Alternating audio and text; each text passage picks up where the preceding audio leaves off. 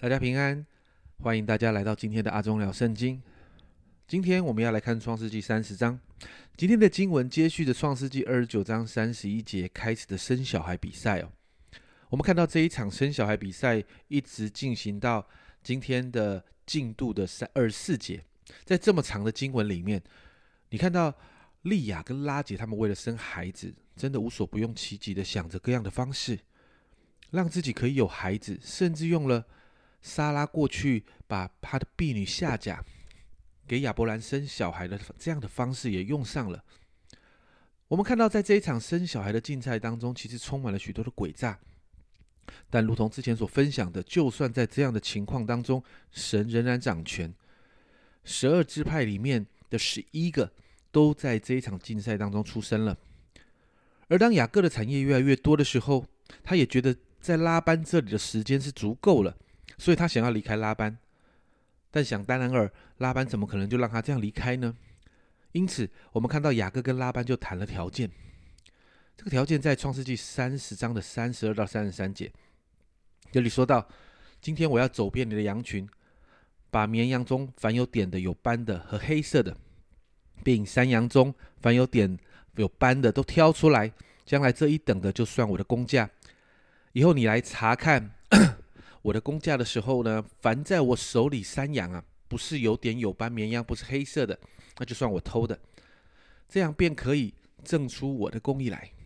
你知道当地的绵羊多半是白色的，而山羊大多是黑色或深褐色的，而且纯色的羊很少生出有杂色的小羊来。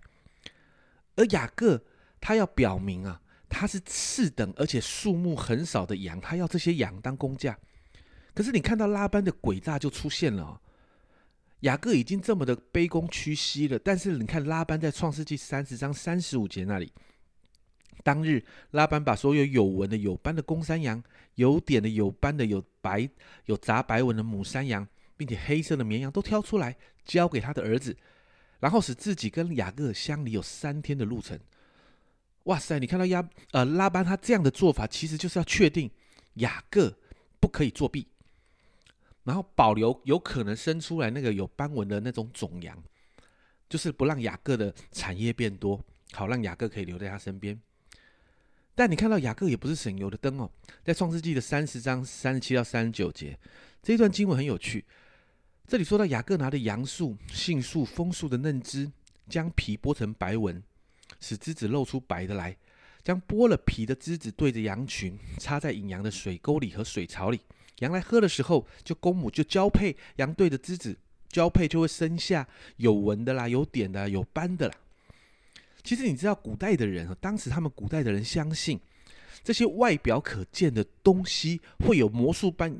好像有魔术般的能力，以至于这个羊啊，看到了那些那些有有条纹的那些杨树啦、杏树啦、枫树的嫩枝的时候，羊看见了，就好像有一点胎教的概念。所以，让母羊受孕的时候看到什么样的景色，他们就相信会产生出什么样的小羊的颜色来。当然，我们现在从现在的科学角度、生物学的角度来看，这种方法怎么可能有效呢？但你看到后来真的生出来的羊就是这样有斑纹的羊。所以在这里，所有的圣经学者都同意，若不是神的手介入，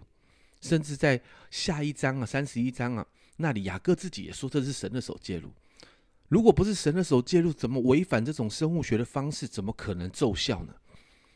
而且在这里，你不单单看到神的手介入，雅各他也是用计啊，把那个羊肥壮的时候交配生下来那些肥壮小羊就归自己，